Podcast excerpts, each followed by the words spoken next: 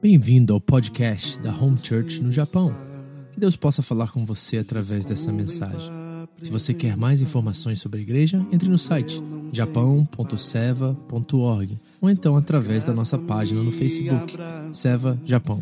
Deus abençoe você através desta mensagem, em nome de Jesus. Tua palavra me restaura e me faz crer somente em ti. Evangelho de João, capítulo 9. Nós vamos começar a iniciar um novo capítulo hoje, essa jornada que nós estamos fazendo aqui no Evangelho de João. E nós vamos conversar sobre coisas muito importantes. E por isso, hoje, essa pregação tem um caráter mais de estudo mesmo, porque é necessário revermos alguns conceitos que acredito que, pelos anos que vocês estão na igreja, vocês têm sido ensinados sobre isso. E espero que tenham sido ensinados de forma bíblica. Né? Eu, eu pretendo literalmente quebrar alguns conceitos aqui que eu tenho visto na igreja evangélica contemporânea sobre essa questão espiritual, essa questão de bênção e maldição. Nós vamos falar um pouquinho sobre isso hoje, porque o texto nos leva a essas verdades. Então é muito importante o que você vai ouvir hoje, quero que você preste atenção. Se eu, desse, se eu pudesse dar um título a essa mensagem, é que a obra de Deus se manifesta em nós. Porque essa é a linguagem, essa é que Jesus diz acerca de um episódio com um cego de nascença. E ele diz que isso aconteceu para que a obra de Deus se manifestasse nele. E eu espero que a obra de Deus também se manifeste em cada um de nós. Amém? Nós vamos começar, na verdade, lendo um versículo e depois nós vamos caminhar para o texto em si. Eu quero ler no capítulo 8, o último versículo do capítulo 8, para que nós possamos nos situar na passagem, no contexto da passagem, o que está acontecendo nessa passagem. Ok? 8, versículo 59. Só virar uma página aí, acharam? Diz assim a palavra de Deus. Então eles apanharam pedras para apedrejá-lo, mas Jesus escondeu-se e saiu do templo. Okay? Então nós estamos exatamente nesse local ali perto do templo. Jesus está ah, saindo do templo porque, devido a, a dizer que ele era o eu sou, ele era aquela figura que estava com Moisés na sarça ardente, ele era aquele que caminhou com os profetas, ele era o Deus do Antigo Testamento e ele se equivalou a esse Deus do, do, do Antigo Testamento. Os judeus queriam matá-lo, porque na verdade o que está acontecendo aqui, talvez a partir desse, desse acontecimento, é que Jesus está em rumo à cruz e ele vai ser crucificado exatamente por isso, porque ele declarou declarou ser Deus. Eu sou Yahweh no Antigo Testamento é uma declaração de divindade. E para os judeus só havia um Deus, eles não entendiam o conceito da trindade ainda, que Deus é um, mas é três pessoas. Então para eles era blasfêmia, era é, usar o nome de Deus em vão, era um pecado imperdoável que estava acontecendo. E Jesus se declarou divino, se declarou Deus certo? E isso é preocupante demais e eles estavam dispostos a matar Jesus por causa disso. Mas porque a hora dele não havia chegado ainda, ele sai de fininho, né? É, essa semana eu estava conversando com algumas pessoas depois que ouviram a mensagem de, de, domingo passado e estavam fazendo muitas perguntas e foi interessante até alguns diálogos e uma delas me perguntou assim, pastor, como você acha que Jesus saiu de cena assim, né, no meio daquela multidão, talvez todo mundo querendo pegar pedra para matá-lo, como é que ele se escondeu e saiu no meio da multidão? Bom, tem algumas teses sobre isso, né? Primeiro que foi um evento sobrenatural mesmo, que Deus cegou é, de uma forma temporária né, a vista daqueles judeus que estavam com as pedras e não conseguiram ver Jesus e ele saiu de fininho. Aí, aí nessa conversa que a gente estava, falando assim, outra coisa é que talvez é o que diz literalmente no texto, é que ele conseguiu de fato se esconder e conseguiu sair. Né? Nós não temos como afirmar isso categoricamente. Aí uma das pessoas que conversou comigo disse assim: Mas, pastor, será que não aconteceu aquilo que o senhor já revelou pra gente, que quando Jesus falou eu sou, todo mundo caiu? Eu falei, opa, nunca tinha pensado nisso, né? Então talvez quando Jesus declarou eu sou, e todo mundo caiu, ele aproveitou, deu uma saidinha, se escondeu, né? Pode ser, o texto não nos diz isso, né? Nós não podemos deduzir isso no texto. Mas vamos dizer que Jesus conseguiu sair de fininho, porque o tempo dele não havia chegado e não era para ele morrer apedrejado, né? Era para ele morrer no madeiro. Porque é assim que no Antigo Testamento revela para nós que é necessário que a vida seja dada dessa forma. Então é isso que está acontecendo. Então ele sai do templo com os discípulos e eles se deparam com um cego de nascença. Ok? Agora, nós temos que entender algo muito importante. Cegos, coxos, leprosos eram pessoas indesejadas pelaquela sociedade. E o que, que eles faziam? E desde, talvez, de, da, da sua infância, nós não sabemos exatamente isso, mas eles eram já rejeitados dentro, dentro das suas próprias casas. E quando eles tinham já um certo juízo, eles eram expulsos de casa. Por quê? Porque eles não tinham condições de manter aquela casa. Então, se eles não tinham condições de manter aquela casa, eles eram indesejados até pelos próprios pais. E o que acontecia?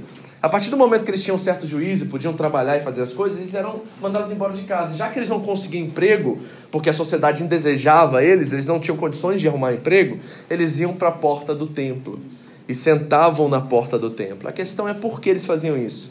Porque eles consideravam que as pessoas seriam mais generosas ao irem buscar a Deus no templo, que eles teriam um pouquinho mais de, né, de carinho, de empatia por eles. Então eles sentavam perto do templo e pediam esmolas ali.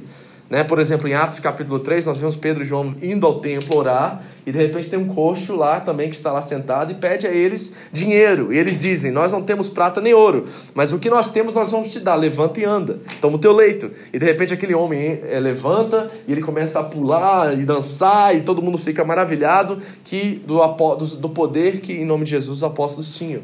Então é isso que está acontecendo aqui nessa passagem. Ele está sentado ali e contando com a caridade daquelas pessoas. Mas o interessante desse texto é que nós vamos ver um texto agora que é sobre cura. E o texto anterior era sobre o quê? Quem lembra? Sobre perdão. Né? Nós começamos com uma mulher pega em adultério que é colocada em frente de Jesus. E Jesus está ali revelando para aqueles religiosos o verdadeiro poder da lei, que era perdoar. O que Deus estava querendo, na verdade, é perdoar todos os homens através do sacrifício de Cristo. Então, os dois temas que nós estamos trabalhando nesses últimos dois capítulos é perdão e cura. E deixa eu dizer uma coisa para você: dentro da religião, esses dois temas são como nitroglicerina, literalmente, é pólvora. Se saiu faísca, pega fogo.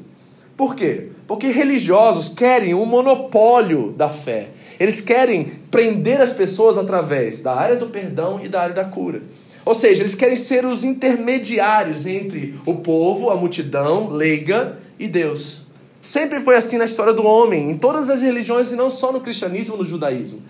Os homens assumem um certo poder, uma certa influência, e eles querem ser agora os, os intermediários, é, é, os mediadores dessa nova aliança. Mas o incrível é que o próprio texto bíblico, em Timóteo, vai dizer que só existe um mediador entre Deus e os homens, Cristo Jesus, o homem.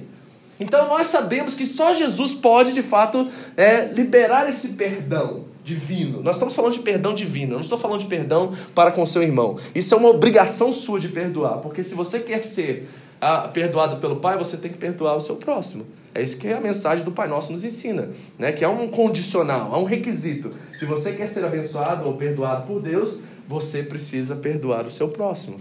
Então eles querem um monopólio dessas áreas. Porque com o perdão, e sendo aqueles que guardam perdão e são os guardiões do perdão, eles conseguem manipular a multidão. Se eu sou o caminho para que você seja perdoado por Deus, e muito da reforma protestante, por exemplo, lá em 1500 e tanto, era voltada a isso. Por quê? Porque as pessoas tinham que pagar pelo perdão divino. Né? É isso que dizia os sacerdotes daquela época, os padres daquela época, que quando uma moeda cai no cofre, uma alma é salva no céu. Repare isso. É assim que funcionava a religião naquela época. Então eles queriam ser os guardiões do perdão. E as pessoas ficavam presas, ateladas a eles, porque eles eram o único meio de perdoar. Mas aí os reformados, né, os Luteros e os Calvinos e os Swinglers e os homens da fé vieram para anunciar que não, que o perdão foi dado através de Cristo para todos os homens. E você não precisa de um mediador entre você e Deus. Cristo é esse mediador. Mas a cura é outra coisa que aprisiona os homens também. Por quê? Porque nós somos, por sermos latinos americanos, um pouco místicos, na verdade. E nós gostamos de pessoas que têm poder, vamos dizer assim. E aí nós vimos esses pregadores da fé na internet, no YouTube da vida, na televisão, e vemos as curas e os milagres que acontecem. Eles, na verdade, deturpam a definição de milagre, né? Porque se milagre é uma coisa tão rápida, tão fácil, tão uh, volumosa como é na televisão, né? Parece que todo mundo é curado nessas reuniões. Aí eu fico pensando, já não é mais milagre, é algo comum, porque milagre é algo raro, na verdade. Certo? A palavra milagre significa algo que é completamente raro, mas já não está mais assim nos nossos dias. Então eu duvido muito na verdade, de muitas dessas curas que são anunciadas por aí. Mas o que, que os religiosos fazem? Eles querem um monopólio da cura também, porque se eles têm poder de curar, você começa a ver eles como um mito, como uma figura assim, né, incrível, maravilhosa, a qual não podem errar e não podem pecar, e cheiram bem, e não, né? E a gente começa a criar esses Essas figuras que são, na verdade, cadeias que vão nos aprisionando cada dia mais. Então, nós estamos falando de dois temas muito complicados aqui, polêmicos, para falar a verdade. E nós temos que olhar para as Escrituras e ver como nós podemos eh, nos apropriar de um verdadeiro perdão divino, que só está na pessoa de Cristo Jesus. E como nós podemos nos apropriar também da única cura divina, que também está em Cristo Jesus. Por exemplo, quando nós lemos Isaías 53, que é o, o sermão messiânico do Antigo Testamento, diz que lá que pelas suas pisaduras nós fomos o quê?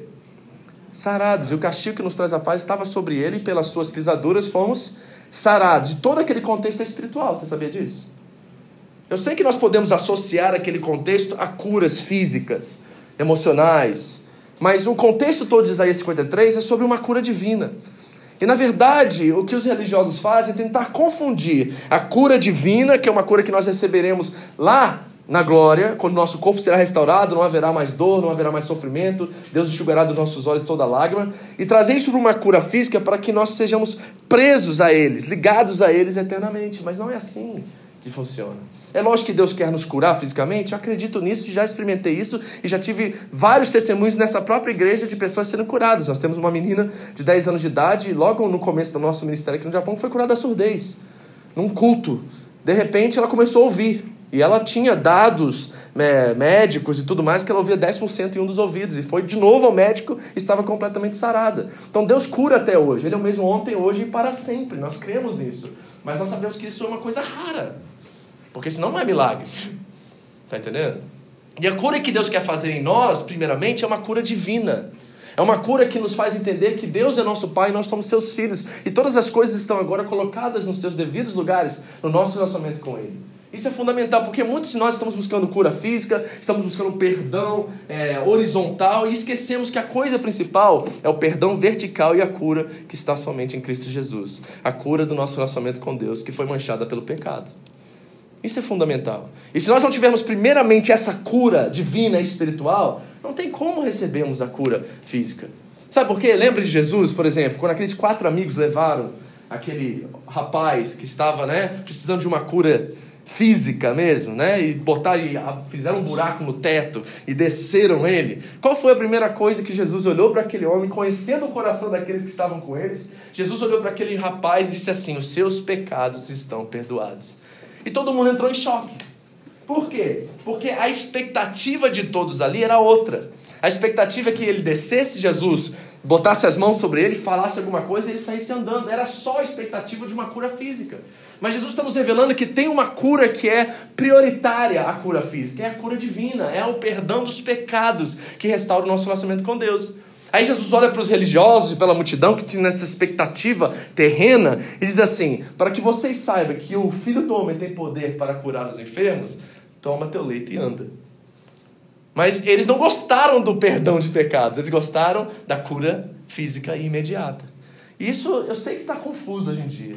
Porque nós associamos cura de uma doença, cura de alguma questão física, aí nós confirmamos ou afirmamos que realmente Deus existe. Quando na verdade nós deveríamos confirmar aquilo que a palavra diz, que o perdão divino já foi recebido em Cristo Jesus, e se nós estamos nele, nós já somos perdoados, e a cura divina já foi dada, a cura espiritual do nosso relacionamento com Deus já foi completamente sanada. E nós estamos livres para caminhar com Deus em liberdade de vida. Isso é o extraordinário da coisa. Agora, o que vier além disso é lucro, gente. Amém? Eu quero que todo mundo seja curado. Né? Se alguém pegar uma enfermidade aqui um dia, nós vamos orar e nós vamos profetizar e nós vamos fazer de tudo para que realmente Deus manifeste uma cura física na vida dessa pessoa. Mas o que mais conta não é o que acontece aqui, é o que vai acontecer após aqui. Eu estou mais preocupado com a segunda morte do que com a primeira. Certo? Porque é melhor alguém morrer e ir para o céu, e ir para Cristo, do que ser curado fisicamente e nunca ter relacionamento com Ele na eternidade. Então, esses aspectos, essas coisas ficam às vezes confusas, porque nossas expectativas estão no lugar errado. É isso que está acontecendo aqui. E eu acho que nós, como igreja evangélica contemporânea, nós estamos errado muito nisso, porque nós temos colocado o foco das pessoas nas coisas temporárias. E esquecemos que o que realmente conta são as coisas eternas. Amém? Então, não permita com que religiosos, e eu falo de mim mesmo como pastor de vocês, é, possamos querer o monopólio da fé. Não, é Cristo que tem isso. Ele que tem poder para curar, ele que tem poder para perdoar. Ok? Não está em mim esse poder, não está em você esse poder, está nele. Se nós estamos nele, nós estamos perdoados e curados. E essa é a melhor notícia do mundo. Graças a Deus por isso. Amém? Então vamos manter nossa confiança nisso. Então vamos para o texto agora. Abre aí no, no versículo, capítulo 9, versículo 1. Vamos ler do 1 ao 5 hoje, tá? Diz assim o texto: Ao passar, Jesus viu um cego de nascença. Seus discípulos lhe perguntaram: Mestre, quem pecou? Este homem ou seus pais para que ele nascesse cego? Disse Jesus: Nem ele, nem seus pais pecaram mas isto aconteceu para que a obra de Deus se manifestasse na vida dele. Vamos dizer isso junto? Mas isso aconteceu para que a obra de Deus se manifestasse na vida dele? Vou contar até três, você diga aí, tá? Vamos lá? 3, 2, 1. Mas isso. Amém. Enquanto é dia, precisamos realizar a obra daquele que me enviou. A noite se aproxima quando ninguém pode trabalhar. Enquanto eu estou no mundo, sou a luz do mundo. Bom, o que está acontecendo aqui? Naquela época, vamos falar um pouquinho do contexto, haviam vários relatos de curas de cegos, de pessoas de coxos, não só na, no judaísmo, mas em outras religiões também. Mas o fato era que ainda não havia sido relatado uma cura de um cego de nascença dentro do judaísmo.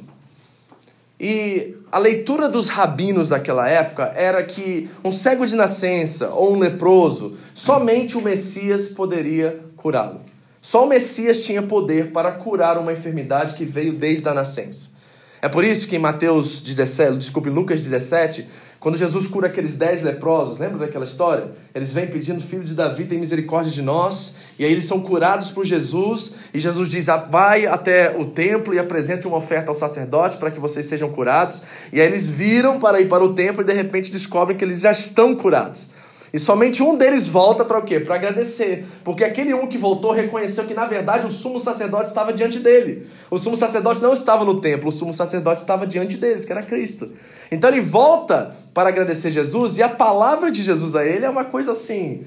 É, muito confrontadora, porque ele diz assim: por que só você vê? Onde estão os outros nove?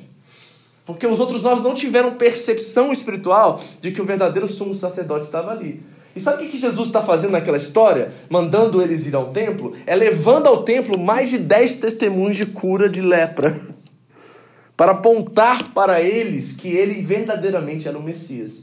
Por exemplo, nós estamos estudando o Evangelho de João. E no final do Evangelho de João, ele vai dizer assim: ó, que todos esses sinais que Jesus fez por todos os lugares são sinais que revelam que ele é verdadeiramente o Filho de Deus, o Messias. Então Jesus está enviando dez testemunhos de que ele é o Messias. E ele continua sendo o Messias. Então, essa verdade, o que está acontecendo aqui, está apontando para o fato que Jesus é de fato o Messias. Então havia essa crendice, né? Que qualquer deficiência ou qualquer situação na vida de uma pessoa de nascença era pecado dessa pessoa ou pagando os pecados dos seus antepassados. É isso que está acontecendo aqui. Por isso que os discípulos vão perguntar a Jesus: Jesus, quem foi que pecou? Foi ele ou foram seus pais para que ele nascesse dessa forma? Essa é a pergunta dos discípulos, por causa dessa crendice, por causa desse fato que era falado, era um rumor naquela época que se alguém nascesse dessa forma, ou com lepra, ou com alguma, alguma né, de uma doença de nascença, era porque ele estava pagando os pecados dos seus antepassados. E Jesus nos revela algo extraordinário. Mas antes de ver a resposta de Jesus sobre isso e analisá-la, nós precisamos ver de onde vem esse conceito. Como é que esses judeus, na cabeça deles, acreditavam que se uma criança, alguém nascesse com alguma enfermidade, alguma deficiência, ele estava pagando ali na vida, na carne, os pecados dos seus antepassados? Da onde vêm esses conceitos? E nós precisamos olhar para isso no Antigo Testamento, tá bem? Abra sua Bíblia comigo no livro do Êxodo. Nós vamos ler o versículo 20, capítulo 20 e os versículos 4 e 6. Vamos ver o progresso desse conceito, a revelação desse conceito, da onde esses judeus estão trazendo essa ideia de que alguém está pagando por algo no passado se alguém nasce com alguma deficiência hoje. Êxodo 24 e 6. Comecinho do seu, do, da sua Bíblia no Antigo Testamento. Eu espero, em nome de Jesus aqui, que nós sejamos libertos de algumas coisas, de verdade. Eu tenho visto pessoas muito, assim, aprisionadas em conceitos humanos, sofismas, né? É mentira com cara de verdade, que usada por pessoas que são é, entre aspas, conceituadas na área espiritual que tem aprisionado muitos crentes que eles não têm entendido o que Cristo fez por eles. Acharam? Diz assim: Não farás para ti nenhum ídolo, nenhuma imagem de qualquer coisa no céu. Aqui estão os dez mandamentos, né? Na terra, nas águas ou debaixo da terra. Não te prostrarás diante deles e nem lhes prestarás culto, porque eu, o Senhor, o teu Deus, sou Deus zeloso. E o que, que ele faz? Que castiga os filhos, como é que é aí? Pelos pecados de quem? De seus pais até a terceira e quarta geração daqueles que me desprezam. Mas trato com bondade até mil gerações aos que amam e obedecem aos meus mandamentos. Quem já ouviu isso, né? A razão pelo qual você sofre nessa área espiritual é porque seu bisavô era macumbeiro. É porque seu avô era praticante de uma religião oriental, ou era espírita. Aí você carrega uma maldição hereditária que vem lá de trás e está te afetando hoje. Então você precisa quebrar a maldição hereditária na sua vida. A questão é: é verdade ou não é verdade isso? E eu creio que muitos crentes ainda estão aprisionados e morrendo de medo e ainda vivendo em cárceres espirituais porque acreditaram nessa ideia. De que tem alguma coisa lá atrás dos seus bisavós, ou seja, quem for, né, que está ainda cercando e perseguindo você até os dias de hoje, e por isso que você não prospera em alguma área. Você não tem êxito no casamento porque minha, minha mãe casou-se cinco vezes, minha avó mais dez, pastor. Nunca aguentar ficar com homem. Por isso que eu não consigo ficar com homem hoje. E nós vamos ver se realmente isso é mais um espírito de vitimização e irresponsabilidade ou de maldição hereditária. Porque eu já quero declarar aqui categoricamente que eu não acredito em maldição hereditária. E eu vou te mostrar isso na Bíblia, para você entender que é fato bíblico que isso não existe e nós precisamos tomar uma postura cristã, com a mente de Cristo, para que possamos corresponder com responsabilidade diante dos nossos atos e saber que se Cristo já nos libertou de tudo, nós não temos mais condenação hoje. Amém? Então, primeiramente, vamos avaliar esse texto aqui para você entender o que está acontecendo. Algumas coisas importantes. Primeiro, o texto se refere somente ao pecado de idolatria. Reparou isso? Então, quando está falando que Deus visita os pais até a terceira e quarta geração, todo o contexto dessa passagem é sobre idolatria, adoração a outros ídolos. Fazer ídolos, se prostrar a eles, cultuá-los. Então, o texto é sobre idolatria. Primeiro ponto. Segundo, o castigo aqui está relacionado àqueles que me desprezam. Você viu isso no texto? Então não se refere a mais ninguém, a nenhuma outra categoria de pessoas, a não ser aqueles que olham para Deus e dizem assim: Não te quero, eu acho que você é uma mentira, eu desprezo a sua presença na minha vida. São pessoas que desprezam a Deus, que odeiam a Deus. Está relacionado essa perseguição, essa visitação até a quarta geração a pessoas que desprezam a Deus. E outra coisa importante nesse texto, não está falando nada sobre questões demoníacas, ou seja, não tem um espírito da minha avó me perseguindo aqui até a quarta geração. O texto está dizendo claramente que é Deus que visita, então o contexto é de disciplina e castigo, da parte de Deus e não do diabo. Tudo tem a ver com Deus aqui. E tudo tem a ver com os povos que desprezam a Deus e como Deus corrige, disciplina e, e trata esse povo. Então, a idolatria é um, é um ponto principal. O desprezar a Deus e a questão da disciplina e do castigo de Deus para com o povo. Então, nós estamos aqui no início da jornada do povo de Israel pelo deserto e Deus está preparando o seu povo.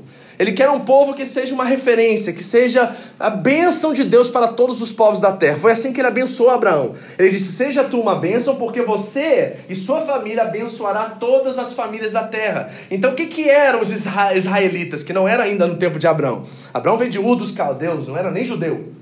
Ele queria formar um, uma família, um povo que representasse ele na terra, para que todas as famílias se aliançassem com Deus através do testemunho deles. Só que você sabe muito bem que Israel foi infiel a essa promessa. Você sabe muito bem que os profetas não conseguiram dobrar Israel, ao dobrar os joelhos de Israel para servirem a Deus. Não conseguiram. E aí Deus teve que enviar o verdadeiro israelita. E quem é o verdadeiro israelita? Jesus Cristo de Nazaré. Ele é o verdadeiro Israel. E por isso ele é descendente de Abraão, como diz Gálatas capítulo 3. A promessa foi dada ao seu descendente, diz Paulo aos Gálatas, não aos descendentes, mas ao descendente. O descendente é Cristo, e quem está em Cristo é abençoado com todas as famílias da terra. E deve ser uma bênção para as famílias da terra. Então existe uma revelação na Bíblia progressiva. Deus está trabalhando dentro de um tempo e dentro de um contexto. É a mesma coisa com a questão da escravidão, que na verdade no tempo de Israel a escravidão não era nem por raça, tá, gente? Tem pessoas que dizem assim, não, a Bíblia fala que é, que é autorizado racismo. Não, não, não tem nada disso. O contexto todo de, de escravidão no Antigo Testamento tem a ver com questão financeira, ou então despojos de guerra. Não tem a ver com raça. Ninguém era escravo porque era negro, ou porque era de outra descendência, ou de outra raça. Não, era questão financeira. Se você não pudesse pagar alguém, você virava escravo daquela pessoa até pagar a sua dívida. E ainda tinha uma bênção de Deus nisso, porque no ano do jubileu essa pessoa era liberada de toda a dívida. E quando acabasse a dívida, ela era liberada para voltar a ser uma pessoa livre, porque ela não tinha condições de pagar aquilo que ela devia. É assim que funcionava a questão da escravidão no Antigo Testamento, do povo de Israel. Ou então era questão de conquistas de esposos de guerra. Mas até o escravo e até o estrangeiro era para ser tratado com respeito e reverência dentro do povo. Então Deus não está, de forma alguma, é, aceitando a escravidão, ou o patriotismo, ou a questão do, né, do, do, do, machismo, que é muito forte também, parece ser muito forte, não é nada disso. Deus está trabalhando com o povo dentro de um tempo. Mas a revelação continua, gente. E Deus continua a trabalhar dentro de todas essas questões que nós estamos falando aqui. E lá no livro de Ezequiel, Deus amplia ou revela literalmente e verdadeiramente o que ele quis dizer no Êxodo. E nós precisamos olhar para essa passagem para entender que diante da revelação progressiva, o conceito que estava sendo revelado em Êxodo, ele toma uma nova porção, ele toma uma nova proporção, ele começa a ser entendido verdadeiramente pelo seu povo. E nós precisamos ler isso para entender por que, que Deus está fazendo isso e a revelação disso. Então vamos para Ezequiel, capítulo 18, nós vamos ler provavelmente quase todo porque eu desejo muito que, se você achou que sua avó, seu bisavó fez isso e você está sofrendo as consequências desse, eu espero quebrar esse conceito hoje, para que você possa assumir o protagonismo da sua história, né? possa ser um homem ou uma mulher responsável pelo quem você é em Cristo Jesus hoje e não permitir com que nada disso mude isso. 18. Ezequiel 18, nós vamos ler provavelmente o texto todo, tá? Então acompanhe comigo a leitura e vamos ver a revelação sendo revelada de uma forma mais, mais ampla aqui desse conceito da terceira e quarta geração daqueles que desprezam. Acharam? Acompanhe comigo a leitura. Então a palavra de Deus veio a mim. O que vocês querem dizer quando citam esse provérbio sobre Israel? Então havia um provérbio que era dissipado ali entre eles, tá? Eles falavam isso aqui o tempo todo. E qual é o provérbio? O provérbio: Os pais comem uvas verdes e os dentes dos filhos se embotam. Ok? Bem coerente, né? Como é que você, você come e o filho fica com cárie, entendeu? É mais ou menos isso que está acontecendo aqui. Então, o, você come um monte de coisa podre, né? Doce, um monte de besteira, e é o, o dente do seu filho, né? Que fica com cárie, que tem que ser tirado, e o seu fica perfeito. Esse era o provérbio que rolava naquela época, devido a esse conceito de êxodo, né? Da terceira e quarta geração. Aí o que acontece? Juro pela minha vida, palavra do, saber, do soberano Senhor, que vocês não citarão mais esse provérbio em Israel Pois todos me pertencem, tanto o pai como o filho me pertencem. E aquele que pecar é que. Pegou? Aquele que pecar é que morrerá. Suponhamos, agora ele vai dar um exemplo. Suponhamos que haja um justo que faz o que é certo e direito. Ele não come nos santuários que há nos montes, nem olha para os ídolos da nação de Israel. Ele não contamina a mulher do próximo, nem se deita com uma mulher durante os dias de sua menstruação. Ele não oprime ninguém, antes devolve o que tomou como garantia no empréstimo. Não comete roubos, antes dá sua comida aos famintos e fornece roupas para os despidos. Ele não empresta visando algum lucro, nem cobra juros. Ele retém a sua mão para não cometer erro e julga com justiça entre dois homens. Ele age segundo os meus decretos e obedece fielmente às minhas leis. Esse homem é justo e com certeza ele viverá. Palavra do soberano do Senhor. Suponhamos que ele tem um filho. Olha o exemplo, está continuando o exemplo aqui. Um filho violento que derrama sangue ou faz qualquer uma dessas outras coisas, embora o pai não tenha feito nenhuma delas. Aí ele vai, dar, vai, vai pegar de novo todo aquele exemplo, vou até pular essa parte aqui para a gente economizar tempo. E vai falar o contrário agora, de todos os exemplos que ele deu. O menino faz totalmente ao contrário que o pai faz, ok? Pula comigo agora. É, para o versículo. É, deixa eu ver aqui. 17. 17. Ele retém a mão para não pecar e não empresta visando algum lucro, nem cobra juros, obedece minhas leis e age segundo os meus decretos. Ele não morrerá por causa da iniquidade do seu pai, certamente viverá. Mas seu pai morrerá por causa de sua própria iniquidade, pois praticou extorsão, roubou seu compatriota e fez o que era errado no meio do seu povo. Contudo, vocês perguntam: por que o filho não partilha da culpa do seu pai? Uma vez que o filho fez o que é justo e direto e teve o cuidado de obedecer a todos os meus decretos, com certeza ele viverá. Aquele que pecar é que morrerá. O filho não levará a culpa do pai, e nem o pai levará a culpa do filho. A justiça do justo lhe será acreditada, e a impiedade do ímpio lhe será cobrada. Pegou a revelação? Como é que ela ampliou e como é que o entendimento veio que cada pessoa é responsável pelas suas ações e que não tem nada que o pai fez que o filho está pagando nesta vida ou na outra, ou seja, qual for. Esse é o conceito ampliado da revelação de Deus através do profeta Ezequiel. Então, já nessas, desses dois exemplos, do Êxodo e de Ezequiel, nós já podemos considerar e afirmar de que essa questão de alguém estar pagando por alguma coisa dos seus antepassados já está completamente antibíblica. Não existe isso. Ninguém está pagando por nada disso. E aí os discípulos chegam para Jesus e dizem assim: quem foi que pecou? Ainda na cabeça deles, eles não tinham compreendido o texto de Ezequiel. Eles achavam que porque ele nasceu daquele jeito, ele estava pagando alguma dívida dos seus antepassados. Ou alguma coisa que ele ia ainda fazer na vida dele. E Jesus disse categoricamente que isto aconteceu para que a obra de Deus se manifestasse na vida dele. Amém? Então o que, é que nós podemos afirmar aqui, já em primeiro ponto aqui do nossa, nossa, nosso trabalhar do texto? Que não existe esse negócio de maldição hereditária, amém? Ninguém aqui está pagando uma conta dos seus avós, dos seus bisavós, até a quarta geração, e não tem nada lá como uma corrente prendendo você de prosperar, de crescer. Não, você é responsável pelo aquilo que você faz, e o justo viverá pela fé e será acreditado aquilo que ele fizer. E aquilo que ele não fizer, ele receberá o justa consequência. Amém? Então vamos, em nome de Jesus, libertar-nos das correntes que às vezes muitas teologias mal intencionadas têm nos aprisionado. Tem muita gente falando sobre isso, tem muita gente querendo fazer a leitura da sua vida, do seu histórico espiritual. Aí vai lá, aí você tem que preencher um formulário, quem era sua avó, o que, é que sua avó fez. Você não tem a mínima ideia que sua avó fez. Aí você fica perturbado com aquilo, porque você fala assim: se minha avó foi macumbeira, eu não sei. Se minha avó foi mãe de santo, se minha mãe mexia com não sei o que. Aí você vive com aquilo na cabeça, aquilo é uma prisão emocional, espiritual, a qual não permite que você venha romper. Querido, deixa eu dizer uma coisa para você, e deixa eu ser bem claro e bem realista aqui. Se talvez você está sofrendo de uma diabetes, de um câncer, alguma doença que tem a ver com a genética, é só genética. Ok? Por exemplo, a pastora Andréia, a mãe dela tem diabetes, tá? Assim, não chega mais por causa disso. Então a Andréia tem que ter bastante cuidado com a saúde dela por causa da genética, que é igual, é parecida. E ela pode também correr o risco de ter diabetes quando ela estiver mais velha, por causa disso. Assim como meu pai também, tem pressão alta. E vocês sabem dessas questões genéticas. Você tem que ter mais cuidado em certas áreas, porque na, dentro da genética você está mais em risco em certas coisas por causa disso. Não é porque, ah, não, que meu avô foi no terreno e atraiu a diabetes. Não, não é isso, gente. Não confunda coisas espirituais com coisas relacionadas à queda. Né? Nós, quando éramos seres perfeitos em Adão e somos e seremos o dia em Cristo, mas o que, que a queda fez? Ela estragou tudo, inclusive o nosso corpo humano. A morte entrou no mundo através do pecado, certo? Então nós estamos nesse, nesse é, progresso de, de morte, na verdade, mas é por causa da queda.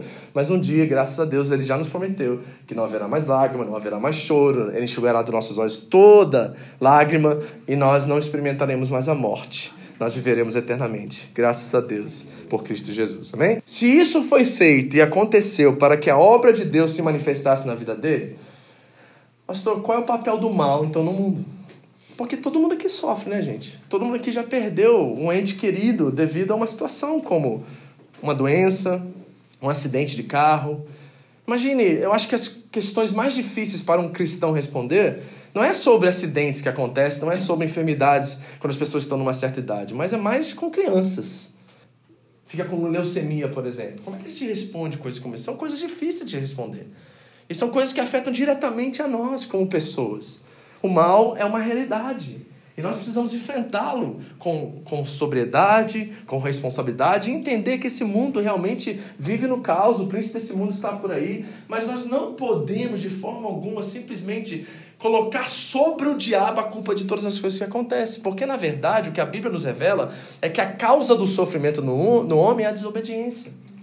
Então nós temos que ter respostas para essas coisas. Jesus está tentando dizer para nós que isso tudo acontece e aconteceu para que a obra de Deus fosse manifesta nele.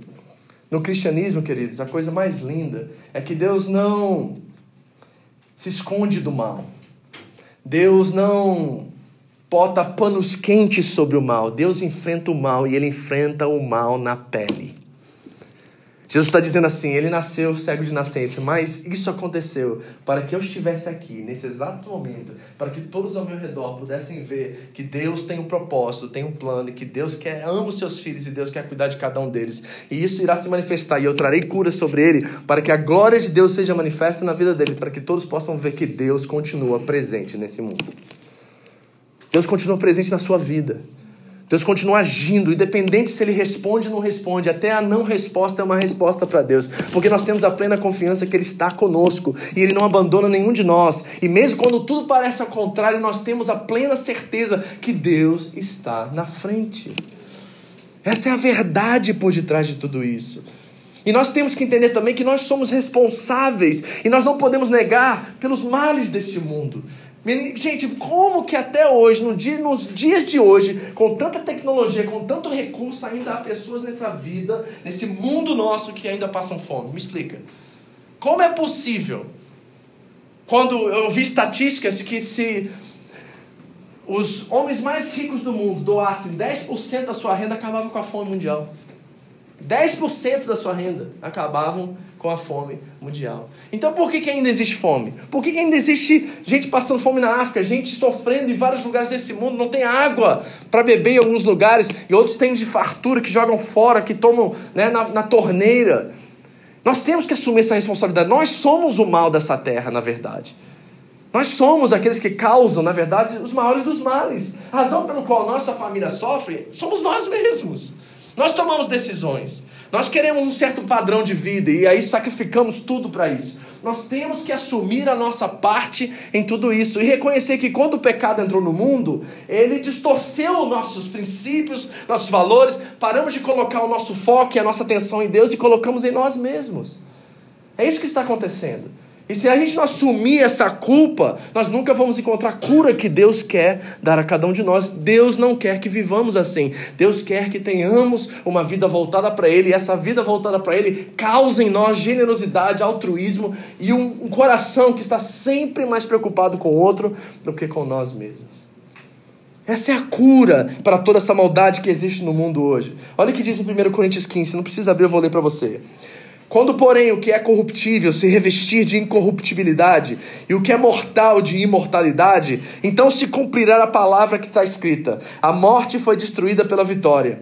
Onde está a morte a sua vitória? E onde está a morte o seu aguilhão? O aguilhão da morte é o pecado, e a força do pecado é a lei. Mas graças a Deus que nos dá a vitória por meio de nosso Senhor Jesus Cristo. Embora esse seja o diagnóstico que o mundo jaz no maligno e há maldade para todos os cantos, nós temos a resposta. A obra de Deus precisa se manifestar em cada um de nós, porque a resposta para esse mundo está em cada um de nós. O problema é quando nós nos omitimos. Na verdade, é que por mais cristão e por mais generoso que você seja, você ainda não é generoso o suficiente para você mudar a realidade da maioria das pessoas. E muitos de nós temos a resposta, nós não só temos a resposta, mas temos recursos para mudar isso. Infelizmente, as nossas prioridades não estão alinhadas com as prioridades de Deus para essa vida. E nossos corações, e nossas mentes, nosso corpo está muito atrelado às coisas desse mundo ainda.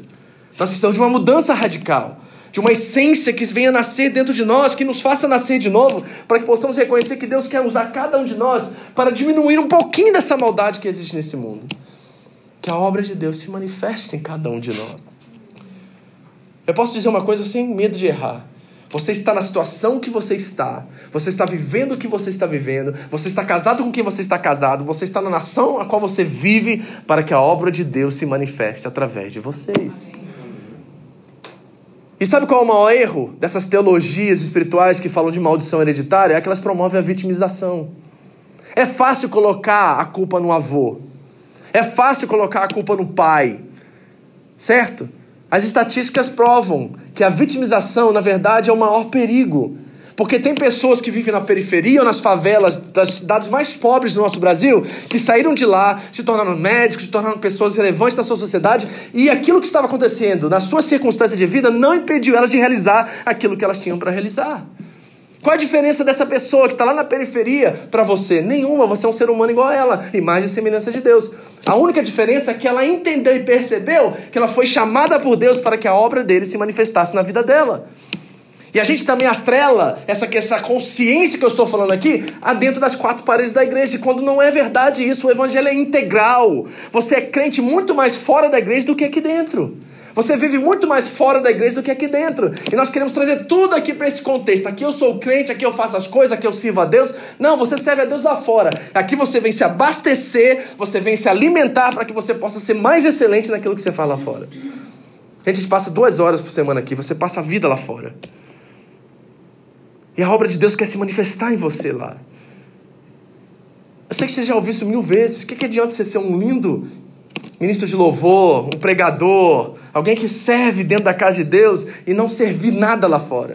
Isso é um mau testemunho, isso é um péssimo pai, um péssimo marido. Você não está permitindo que a obra de Deus, e você está confinando a obra de Deus às quatro paredes da sua igreja. Isso não pode acontecer.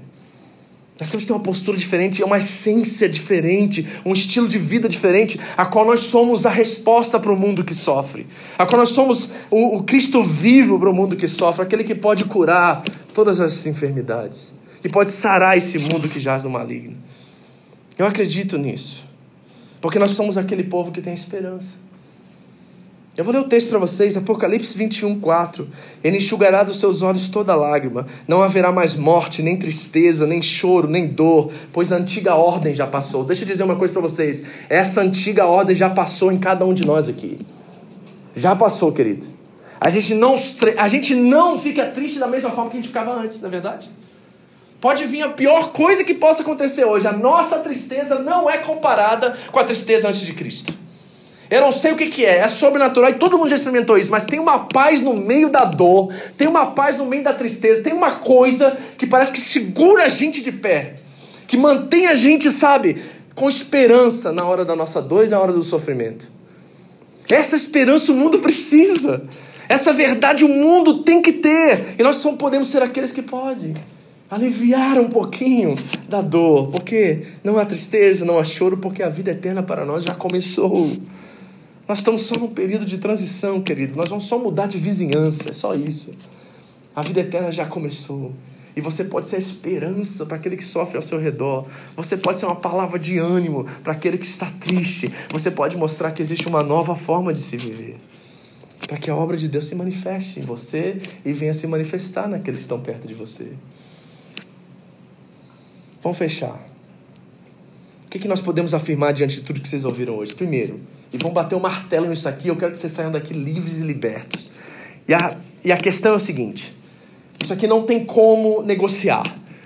E você guarde isso na sua memória, não deixe ninguém tentar confundir você nisso, distorcer isso, porque isso é uma verdade universal que foi conquistada na cruz do Calvário por Cristo Jesus, que é o seguinte: se você está em Cristo Jesus, já não há mais condenação sobre sua vida. Amém, igreja?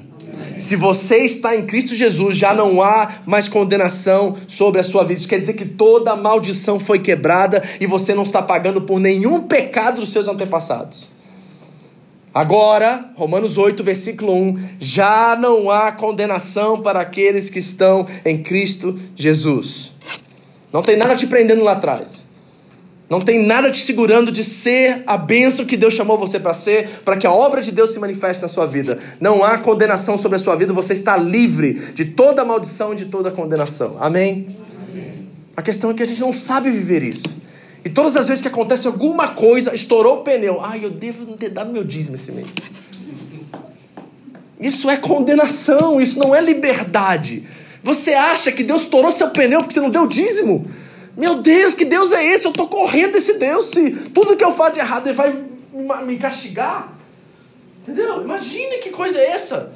E a gente está ainda com essa história na cabeça que os religiosos implantaram em nós. Que a gente tem um medo de Deus, na verdade, e a gente camufla isso. Achando que não, é referência. Referência é o caramba. Isso é medo literal, mas a Bíblia diz que no amor não há medo, porque o verdadeiro amor lança fora todo medo. Então, quem Deus é esse que a gente vive pisando em ovos com ele? Não é pai de Jesus Cristo, eu te garanto. Pode ser uma coisa que você criou na sua cabeça. E eu não estou falando que não deve se ofertar, que não deve se dizimar. São princípios a qual nós temos a consciência sobre fazer ou não fazer. Mas você achar que Deus está te castigando por alguma coisa que você deixou de fazer religiosamente, meu Deus. Eu não quero ser Deus, não. Deus está mais perto do diabo do que de Deus, gente. Que isso? Não há mais maldição. Então nós temos que abraçar a nossa responsabilidade. Nós temos que nos libertar do espírito de autocomiseração e de vitimismo.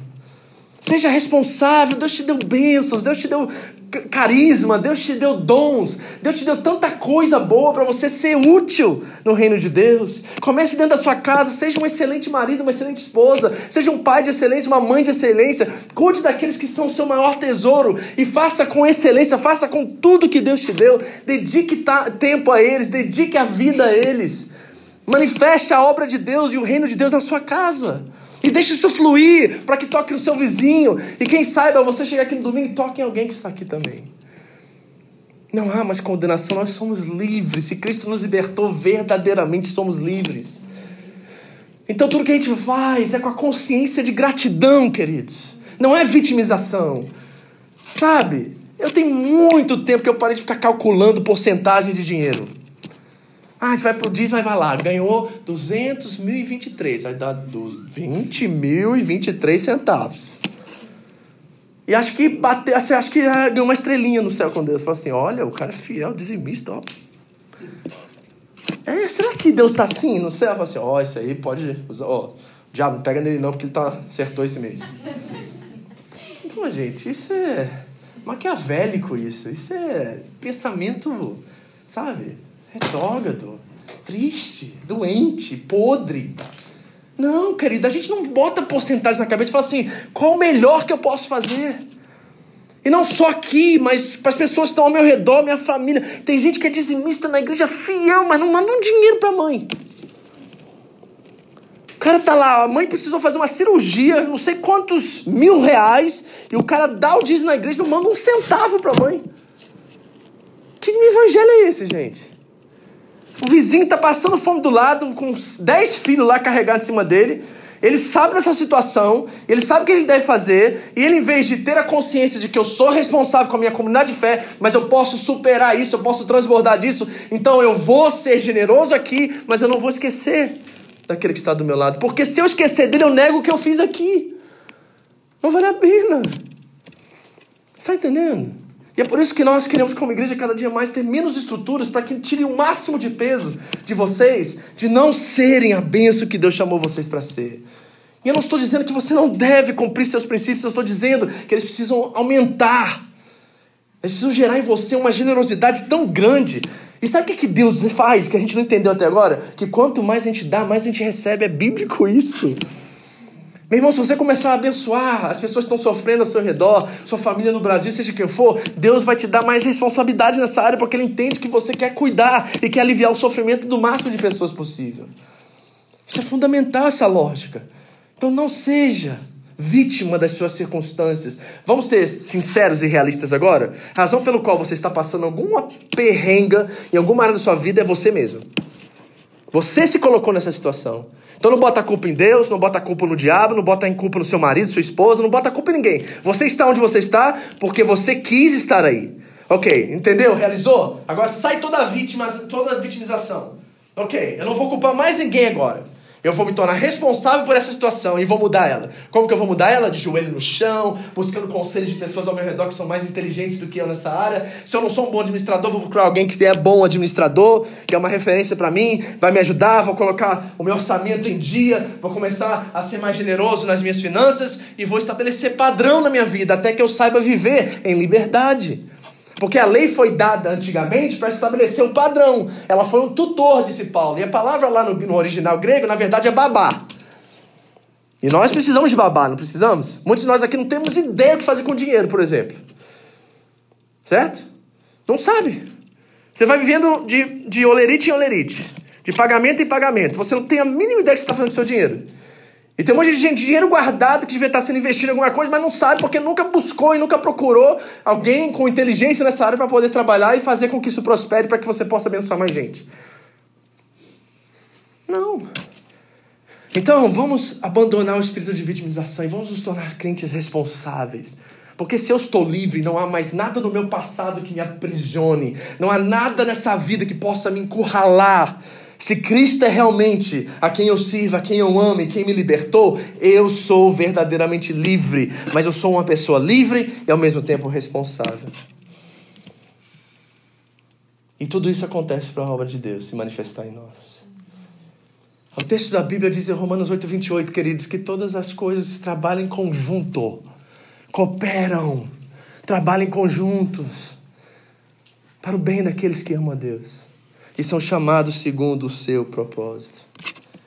Sabe o que significa? Que não tem nada que esteja acontecendo agora que Deus não sabe, que Deus não quis e Deus entendeu que você tem capacidade para virar a chave, para reverter a situação. Se você está passando por alguma coisa agora, saiba que na totalidade dos seus dias essa coisa vai transbordar e vai transformar você ao caráter de Cristo. Então o que eu faço com isso, pastor? Primeiro, descansa.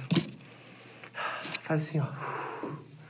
Meu Deus, pastor, eu estou tão estressado. Gente, eu não consigo entender crente estressado e preocupado. Eu não, não, sabe como uma coisa não bate? Entendeu? É, é mais ou menos como ver um palmeirense na torcida do Corinthians. Você é louco ou não, não entendeu. Porque não dá para entender, cara. Se nada que temos vem de nós e nada vamos levar desse mundo, aí o Tiago vai dizer assim: fiquem contentes. Que gente não consegue ficar contente, né? Que coisa. E parece que quando a coisa começa a ficar assim, sabe? Boazinha, a gente vai lá e. né? Estraga e pisa, né?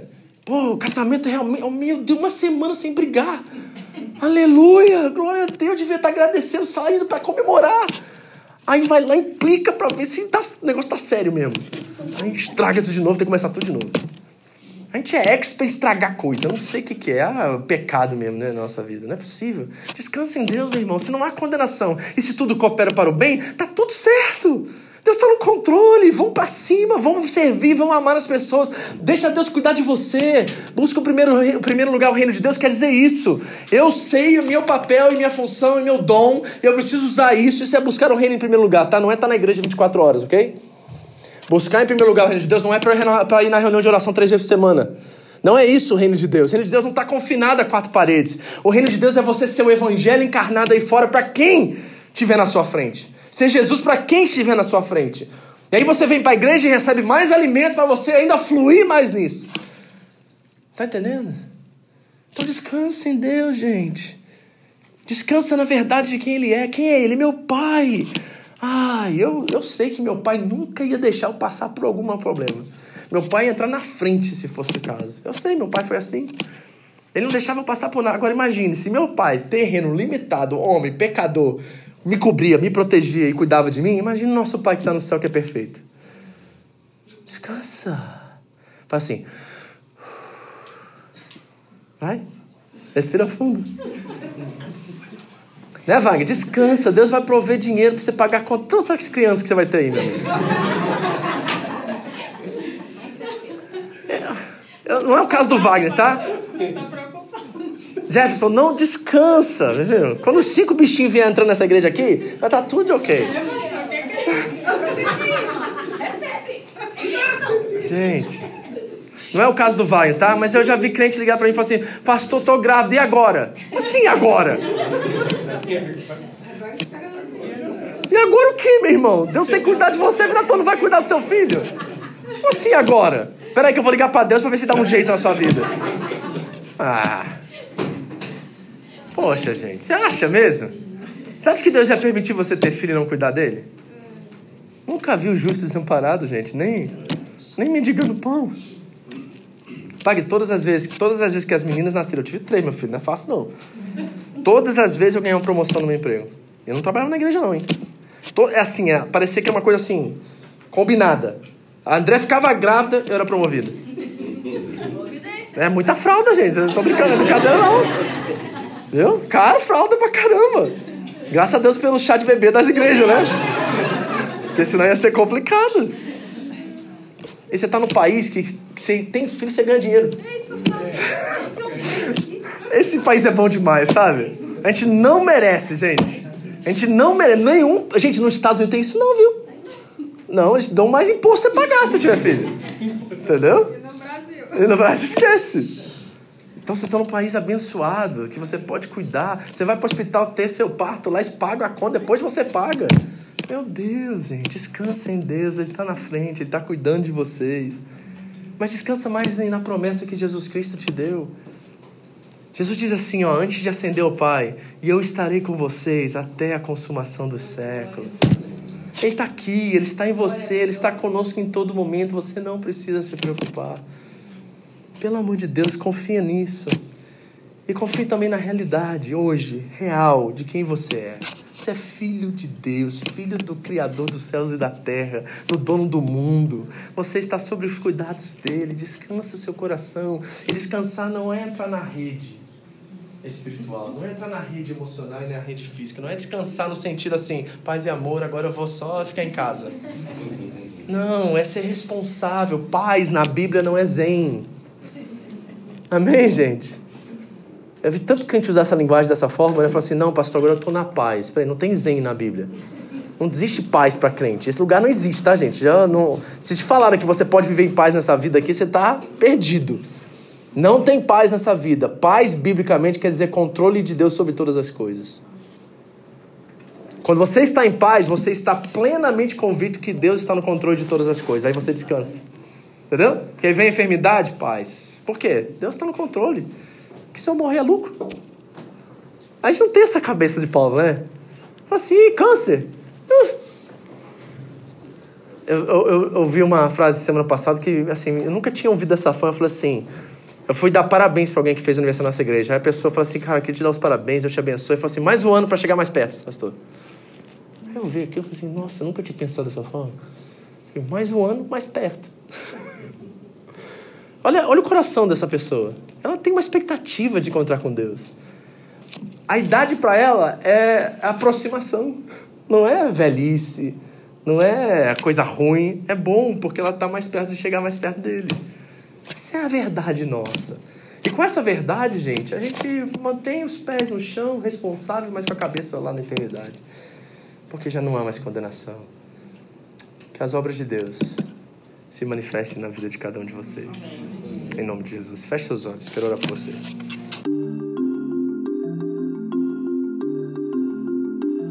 Essa foi mais uma mensagem da Home International Church no Japão. Para mais informações sobre a igreja, entre no site japão.seva.org ou na nossa página no Facebook, Seva Japão, ou através do iTunes Podcast Seva Japão Mensagens. Deus abençoe você e a sua família, em nome de Jesus.